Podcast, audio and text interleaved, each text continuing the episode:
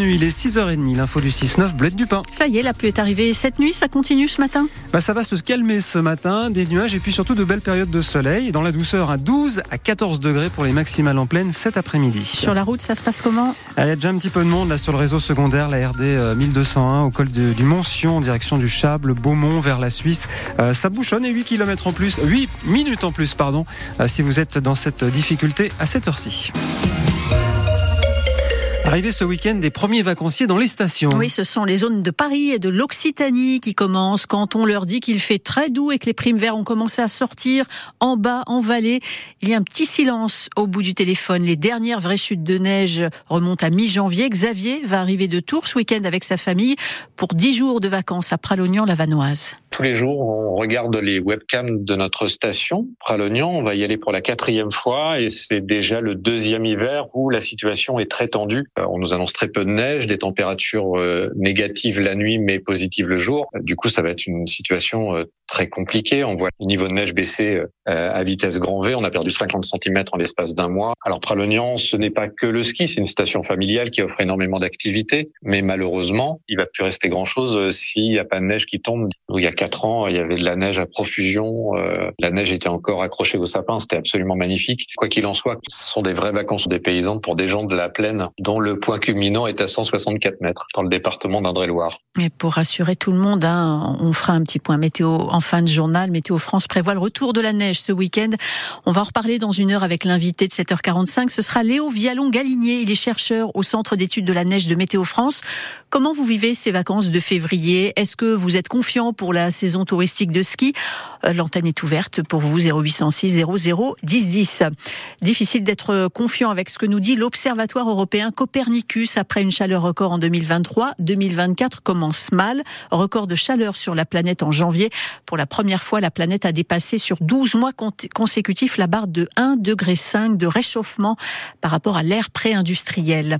C'est un véritable coup de théâtre en Haute-Savoie dans la préparation de l'accueil des mondiaux de cyclisme de 2027. Hier soir, le conseil municipal de la Roche-sur-Foron a refusé de vendre un terrain de 23 000 mètres carrés pour la construction du futur vélodrome. Vote à bulletin secret, hein, 17 voix contre, 15 voix pour et un vote blanc. Après une heure et demie d'un débat animé suivi depuis l'extérieur par environ 500 personnes, le conseil départemental qui porte hein, l'organisation de ces mondiaux doit trouver maintenant un nouvel emplacement pour le vélodrome. Depuis trois jours, le parking du lycée Baudelaire de Cranjevrier est occupé par une quarantaine de caravanes de gens du voyage arrivés d'Annemasse. Le conseil départemental de Haute-Savoie a déposé plainte. Pour l'instant, le préfet n'a pas pris d'arrêté d'expulsion. Les salariés de la clinique du Zander d'Aix-les-Bains ne lâchent pas. Ils entament leur quatrième jour de grève. Depuis lundi, une grande partie des 110 employés de l'établissement du groupe Clariane, anciennement Corian, demandent 10% de hausse de salaire. La clinique est spécialisée dans les soins de suite en neurologie, cardiologie et traumatologie. Plus de la moitié des 60 patients hospitalisés ont été soit renvoyés chez eux hier, soit transférés dans d'autres établissements du groupe. Raphaël est salarié de la clinique depuis 10 ans.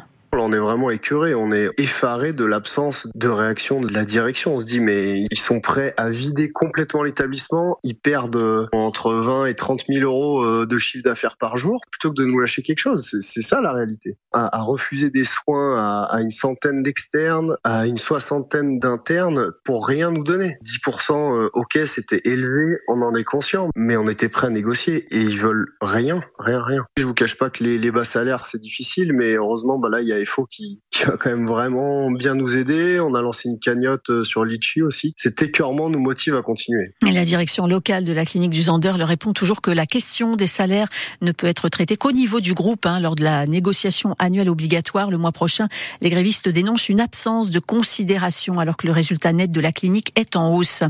Une enquête est ouverte par la CNIL, le gendarme de la vie privée numérique, après un vol de données de 33 millions d'assurés via deux sociétés intermédiaires entre les complémentaires et les professionnels de santé. Les états civils, date de naissance, numéros de sécurité sociale ont été piratés, mais pas les informations bancaires, ni les numéros de téléphone ou les adresses mail, hein, dit la CNIL, qui appelle les deux sociétés à prévenir les assurés concernés. L'équipe de France de biathlon débute très fort les mondiaux en République tchèque avec la médaille d'or en relais mixte. Sous la pluie, il faisait 4 degrés hier. Médaille d'or malgré quelques petites frayeurs au tir pour Éric Perrault et Justine Brezas-Boucher, mais avec 2 5 sur 5 pour Quentin Fillon-Maillet et Julia Simon, la dernière relayeuse.